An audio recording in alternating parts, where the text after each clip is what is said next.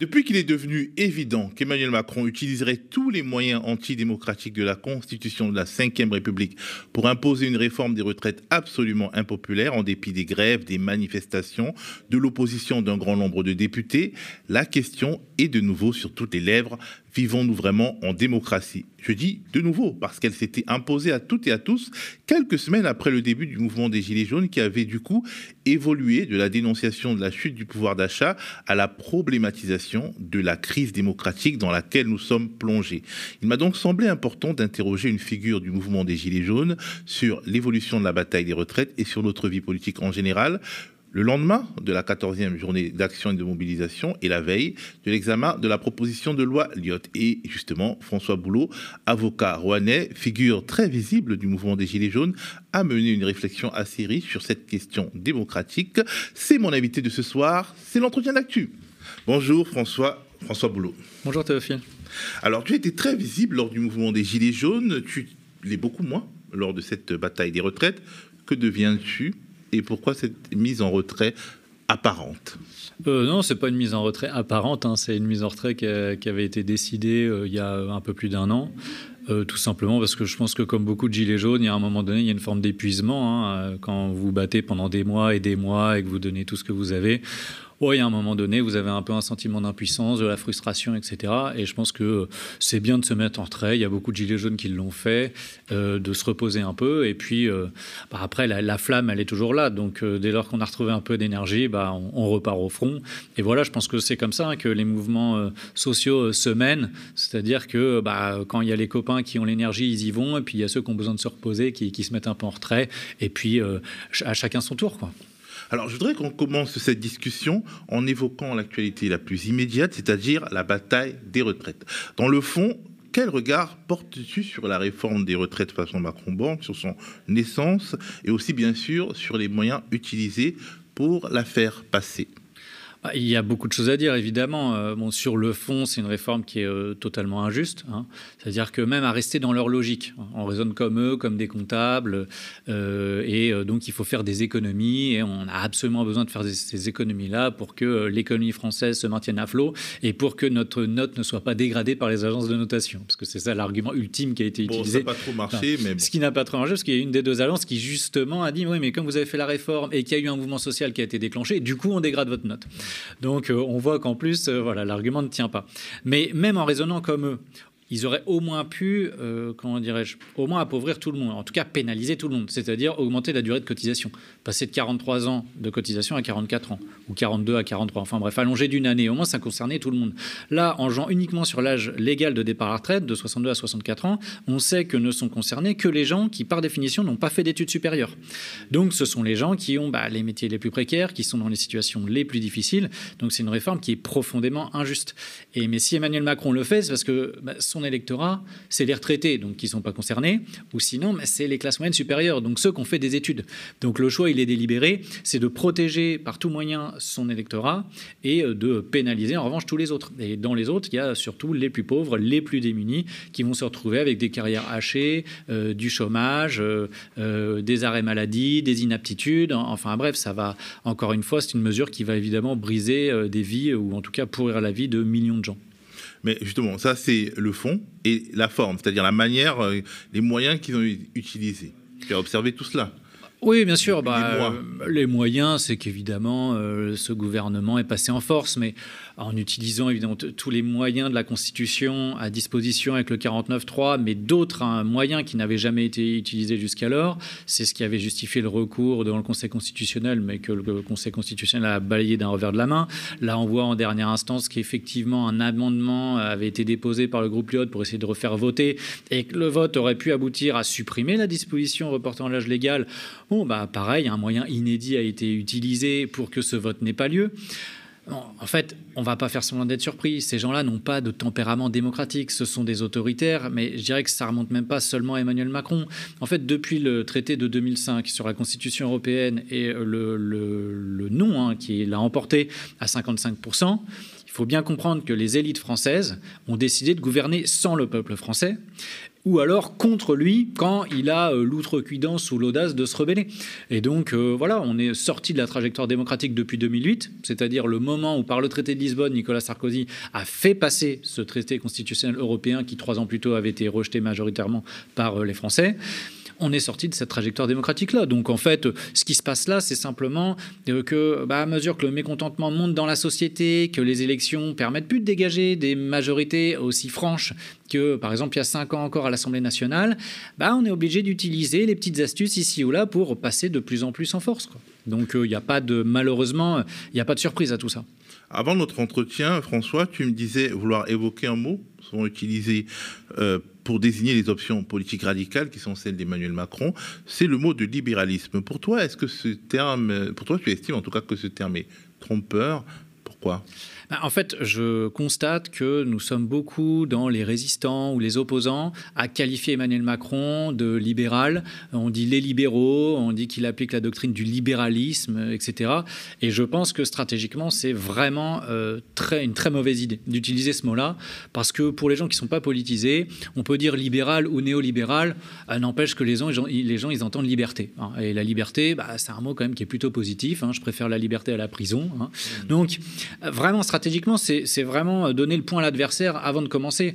Et euh, pour moi, ça entraîne euh, vraiment une confusion euh, qui n'est pas du tout pertinente. Surtout qu'en plus, ce qu'ils appliquent, c'est pas du tout la doctrine du libéralisme. Je veux dire, ces gens-là ne sont pas du tout en train d'essayer de construire, enfin, de préserver les conditions de fonctionnement du marché pour créer une concurrence libre et non faussée.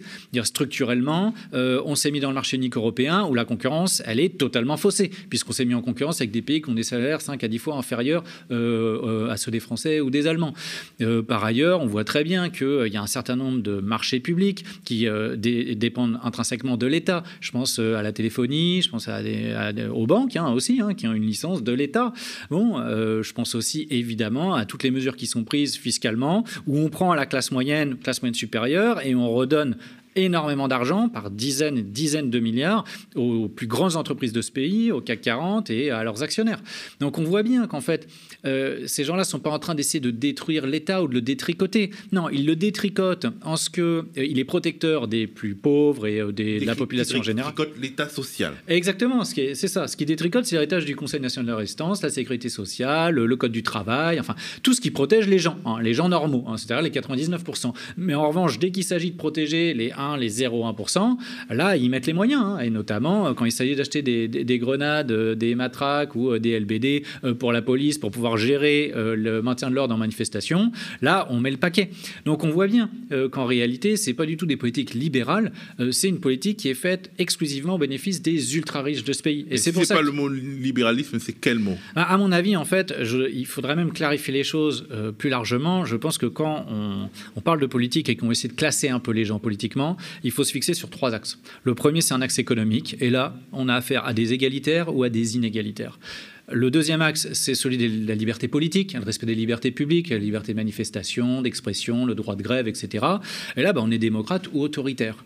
Et puis, il y a un troisième axe qui est euh, l'axe plus culturel, où on est progressiste ou euh, conservateur. Bon, bah, si vous vous positionnez sur ces trois axes-là, vous voyez que de Macron à Zemmour, ce sont tous des inégalitaires autoritaires. Et après, oui, d'accord, ils vont s'opposer culturellement sur un aspect plus ou moins progressiste ou conservateur. Mais n'empêche que sur le fond économique et des libertés ce sont bien des inégalitaires autoritaires.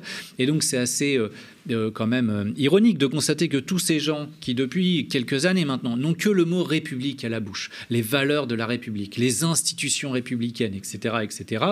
je suis désolé, mais la République elle a quand même un contenu, hein, et notamment c'est sa devise liberté, égalité, fraternité. Bah, ces gens-là ne sont pas pour l'égalité puisqu'ils sont pour les inégalités, et ils ne sont pas non plus pour la liberté puisqu'ils sont pour l'autoritarisme. Donc ces gens-là en fait sont foncièrement des anti-républicains aussi, bon. Euh, mais je, ne l'évoque même pas, tellement il est évident que ces gens-là n'ont aucune fraternité. Ce qui les motive, ce sont des... peut-être. Oui, exactement. Entre c'est exactement ce que je veux dire. C'est que ce qui les motive, c'est des ambitions de réseau, enfin de pouvoir, d'argent, euh, de notoriété, et tout ça dans des logiques de réseau. Alors que, évidemment, ceux qui mènent le combat pour euh, l'émancipation, bah, on essaie de construire le bonheur pour tous et que chacun puisse suivre ses aspirations, ses désirs et, être heureux dans sa vie.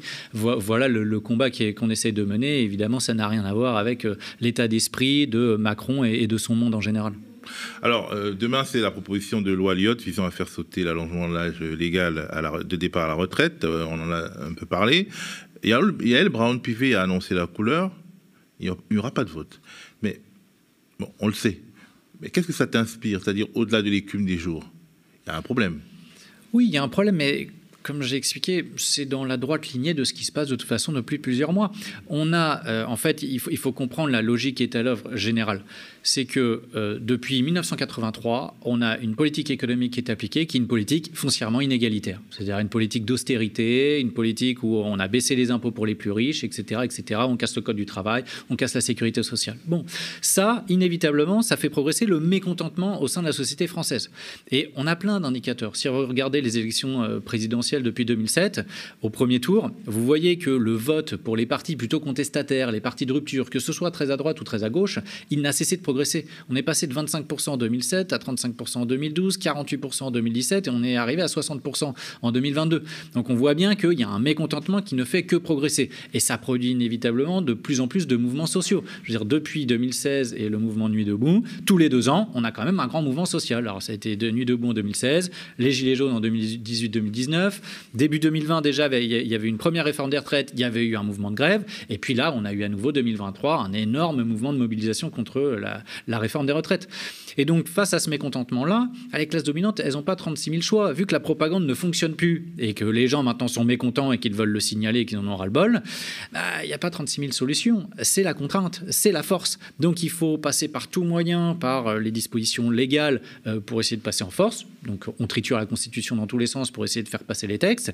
Et puis, bah, dans la rue, évidemment, on fait tout ce qu'il faut pour porter atteinte aux droits de manifestation en laissant au maximum carte blanche aux policiers pour bah, euh, tirer euh, à vue au LBD, pour tirer des grenades désencerclantes ou pour pratiquer euh, des gardes à vue totalement arbitraires, illégales, mais qui ont évidemment pour objectif de briser, psychologiquement les gens et que bah, aient quelques doutes à revenir manifester parce que voilà, quand vous avez vécu ce type d'expérience, bon, c'est sûr que vous êtes un peu moins motivé pour y retourner. Et nous sommes aussi à l'ère des drones désormais, c'est-à-dire que dans de nombreuses villes, les manifestations sont surveillées par des drones. Je pense que ça peut être très très euh, susceptible de décourager des personnes qui ont, qui ont peur de contraventions, de poursuites judiciaires, d'être fichées, etc. Mais ce qu'il faut bien comprendre, c'est que les classes dominantes n'ont aucun scrupule. Il n'y a, pas de tempérament démocratique. Il n'y a pas d'état d'esprit démocratique chez ces classes-là. Elles sont foncièrement autoritaires et leur but, c'est de justifier les inégalités, voire les renforcer. Donc elles utiliseront tous les moyens à disposition pour conserver leurs privilèges. Et en fait, quand ils parlent de défendre la République et les institutions, ce qu'il faut comprendre, c'est que ces gens-là, ils sont en train de vous dire, nous défendons nos privilèges. Voilà ce qu'ils disent. Et donc ils iront jusqu'au bout, et c'est pour ça qu'il n'y a pas d'autre moyen à leur opposer que le rapport de force, puisqu'elle nous oblige à se placer sur ce terrain-là, parce que nous, on aimerait bien discuter de bonne foi et puis avoir des débats euh, argumentés où euh, le contradictoire est respecté. Mais euh, vous avez constaté que dans les opposants politiques et ceux qui ont notamment un discours économique un peu construit, souvent ils ne sont pas très invités hein, dans les médias mainstream et on ne peut pas tout à fait développer de pensée alternative, sinon pour être qualifié d'utopiste ou de fou furieux. Mais en fait, le moyen le plus certain, c'est surtout de ne pas inviter ces gens-là et, de les censurer purement et simplement. Donc on, voit bien que l'état d'esprit démocratique a totalement quitté les élites françaises. Et euh, donc on n'a pas le choix. Il faut essayer de se battre par tous les moyens possibles. Sur Internet, c'est les médias alternatifs. Et puis dans la rue, à chaque fois qu'on peut euh, créer un mouvement et, une lutte, et eh ben, c'est en soi une victoire. Alors, tu as parlé du, du référendum bafoué de 2015 sur le traité constitutionnel européen. Si Macron parvient à ses fins, ce ne sera pas sans conséquences psychologiques, psychosociologiques même, pour le corps politique français. Mais quelles seront ces conséquences? Euh, je pense que le mécontentement va continuer à progresser. C'est-à-dire que s'il y a bien une victoire qui a été obtenue euh, par ce mouvement social inédit contre la réforme des retraites, c'est encore une fois une prise de conscience massive de gens qui soit se sont radicalisés au sens où ils ont compris vraiment de la nécessité d'une rupture avec ce système en place, soit des gens qui ont ouvert les yeux, hein, tout simplement. Donc à chaque mouvement, à chaque mobilisation sociale, il y a un approfondissement et un élargissement de la prise de conscience dans le pays. Et après, bah, on voit bien que le temps est en train de s'accélérer. Dans les années 90-2000, il se passait pas grand-chose hein. socialement. Euh, voilà, il y avait une apathie générale. On voit bien que ces dernières années, euh, les tempêtes quand même euh, se succèdent Et, et c'est pas fini, parce que en fait, le pays est en train de vivre un véritable choc économique hein, avec l'inflation, hein, qui, est, absolument faramineuse depuis maintenant euh, plus d'un an, voire deux ans. Euh, et on a des indicateurs économiques qui sont tous dans le rouge. Parce que ces gens, hein, Macron en tête, qui se présentent comme des gens sérieux et euh, qui sont les chantres de la rationalité économique et budgétaire, il y a juste à aller regarder leurs indicateurs. La croissance, euh, elle est extrêmement médiocre, elle est extrêmement faible. La dette, ils n'arrêtent pas de nous parler de la dette, mais c'est eux qui l'ont créée, la dette, à plus de 3 000 milliards d'euros. Ce n'est pas les opposants politiques. Dire, c'est la même politique qui est appliquée depuis 1983. Donc, c'est bien eux qui en sont responsables. Si on regarde la balance commerciale, bah, elle a atteint un niveau historique en 2022 euh, de déficit. Bref, euh, tous les indicateurs économiques sont dans le rouge. Donc cet échec-là, il est en train de marquer, il produit des effets dans le réel. Et dans le réel, c'est que les gens voient leur niveau de vie baisser. Voilà, ça c'est la, conséquence concrète. Et euh, ça existe déjà, cette baisse du niveau de vie, elle touche déjà depuis quelques années, ce qui bah, justifie, hein, ce qui explique le mécontentement qui monte. Mais cette baisse du niveau de vie, elle va être encore plus forte là, avec l'inflation et, l'ensemble des, effets directs et indirects que, c'est en train de produire. Euh, on va vivre euh, des mois là et des années très douloureuses, de plus en plus douloureuses. Donc inévitablement, le mécontentement va encore progresser et avec le mécontentement, la volonté d'une rupture, d'une vraie rupture politique radicale. Et euh, on n'en est plus très loin. Alors après, la question, euh, c'est est-ce qu'on va basculer Quelle rupture radicale? Exactement. C'est est-ce qu'on va basculer du côté d'une force réactionnaire ou au contraire du côté d'un d'un camp humaniste, progressiste, égalitaire, comme tu dis, égalitaire, exactement. Bah, à ça, euh, c'est assez simple. Hein. Euh, il faut dire aux gens, voilà, vous avez deux possibilités. Soit vous écoutez votre colère, et votre colère, elle est légitime. Hein. Mais la colère, généralement, elle donne pas tout à fait de bonnes solutions. Hein. Donc, euh, et elle empire plutôt les problèmes. Donc si on va du côté d'une force réactionnaire qui ne fait que de jouer sur les peurs et les colères,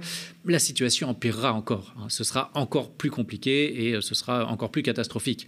Donc, face à la situation, non, il faut savoir utiliser sa raison, sa pensée analytique et diagnostiquer les problèmes, pourquoi on est dans cette situation et surtout comment les résoudre. Et ça, euh, je pense que ben, c'est plutôt le camp, effectivement, de ceux qui euh, analysent les structures, le fonctionnement de l'Union européenne, l'euro, le libre-échange, et donc qui ont compris qu'il va falloir revenir à du protectionnisme, qui ont compris qu'il va falloir euh, imposer beaucoup plus fortement les ultra-riches dans ce pays, parce que non, on ne peut pas continuer à donner autant de cadeaux fiscaux à ces gens-là et à faire même en sorte qu'ils ne, ils ne payent pas leurs impôts comme les autres, hein, parce qu'ils payent beaucoup moins d'impôts hein, en proportion de leur faculté que tous les autres.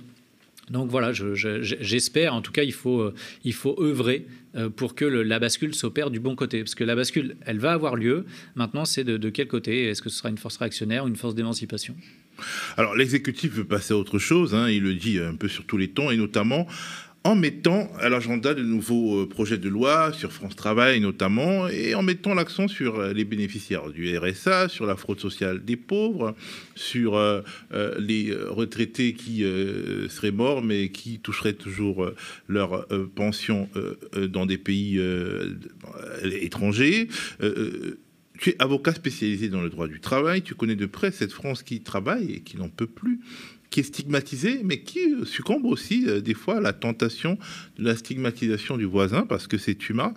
Le pouvoir peut-il réussir à récupérer cette France-là avec euh, ces, disons, ces projets de loi idéologiques-là non, mais je crois que euh, c'est, euh, je veux dire, ce, type de mesure n'a vocation qu'à convaincre l'électorat qui est déjà acquis Emmanuel Macron.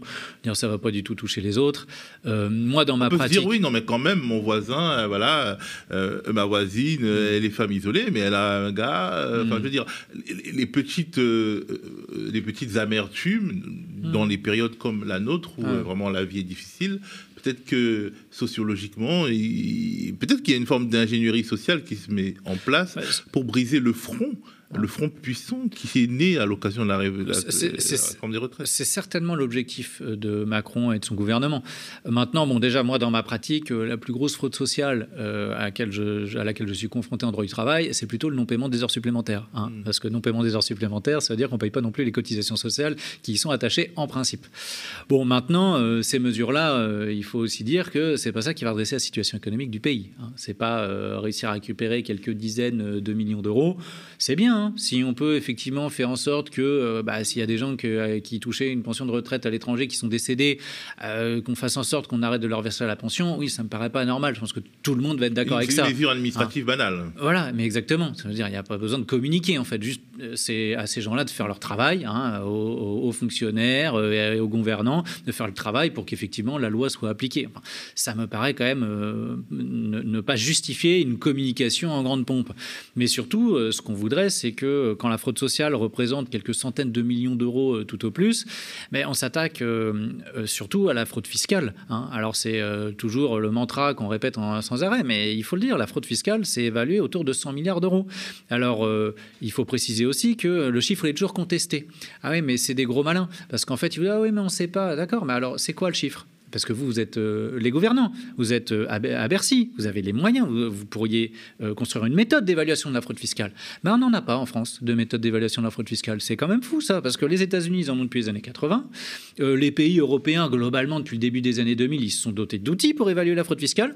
Et nous, en France, mais on n'a même pas la méthode. Donc ils expliquent qu'on lutte contre la fraude fiscale, mais on n'a même pas la méthode pour essayer de l'évaluer. C'est quand même extraordinaire. Il devrait peut-être demander à McKinsey de trouver une méthode. Oui, voilà, évidemment, on va demander à McKinsey, hein, bien sûr. Mais euh, en fait, pourquoi il n'y a pas de méthode? Pourquoi il n'y a pas de volonté? Mais Ils sont assez cohérents, en fait, si on les écoute jusqu'au bout. Ils nous expliquent qu'il faut donner des aides fiscales, et alors c'est le CICE, ça a été la réforme de l'ISF, la flat tax, etc., aux plus riches parce que ce sont les premiers de cordée et que ce sont donc eux qui vont permettre de faire fonctionner l'économie. Donc finalement, ne pas lutter contre la fraude fiscale de Bernard Arnault ou de Xavier Niel ou de Patrick Drahi, bah, c'est bon pour l'économie dans leur esprit, puisqu'il faut justement que ces gens-là soient encore plus riches, parce que plus ils seront riches, plus l'économie française sera tirée vers le haut. donc ils sont assez cohérents quand ils luttent pas contre la fraude fiscale. À nous simplement de, bah, maintenant d'avoir compris. Euh, non, euh, cette, euh, évidemment que cette théorie-là ne fonctionne pas. Les premiers de cordée, ça fait longtemps qu'ils ont coupé la corde. Hein, ça ne relance pas du tout l'activité économique du pays. Au contraire, c'est totalement parasitaire pour des raisons que j'avais déjà expliquées 100 fois. Mais en gros, quand vous avez des gens qui ont beaucoup trop d'argent, qu'est-ce qu'ils font? Le placent dans la sphère financière. La sphère financière, c'est une sphère essentiellement spéculative. Donc ça ne sert pas du tout les investissements dans les entreprises. Donc en fait, les seules mesures fiscales euh, qui pourraient être adoptées en termes d'allègement, bah, il faudrait à minima qu'on prévoit des contreparties. Et la contrepartie, ce serait quoi?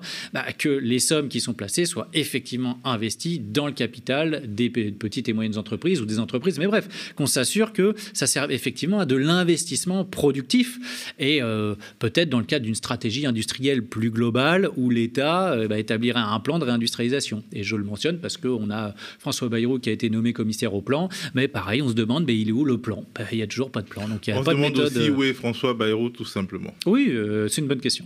Alors la question euh, de la construction d'une proposition politique majoritaire et qui soudrait les classes populaires continue de se poser parce que si on en est là, c'est quand même parce qu'Emmanuel Macron a été réélu en dépit de tout, alors même que l'on savait qu'il mènerait une politique antisociale. Donc vraiment, il y a une question euh, d'incapacité à bâtir un bloc populaire qui défend les intérêts populaires de des classes populaires. Ah bah, l'objectif, évidemment, il est là. C'est construire la force politique alternative. Euh, qui est euh, égalitaire, qui porte un, bon projet et qui peut, qui peut prendre le pouvoir aux, élections. Euh, bon, maintenant, euh, on voit bien tous les obstacles auxquels on fait face. Je veux dire, euh, quoi les, plus gros obstacles ah, Les plus gros obstacles, déjà, c'est les médias. Hein. Je veux dire, c'est les médias mainstream le plus gros obstacle. Hein. Moi, je suis convaincu que si on avait des médias qui organisaient véritablement un débat contradictoire avec la possibilité d'échanger des arguments, ah, il y aura peut-être moins de confusion dans les esprits des gens. Hein. Ce serait il, y a, des débats sur le, H-Market et Auchan qui se battent. Oui, voilà. Alors, mais voilà, les médias, en fait, leur principale force, leur première arme déjà, c'est attirer l'attention sur des sujets qui n'en sont pas ou qui sont des sujets accessoires.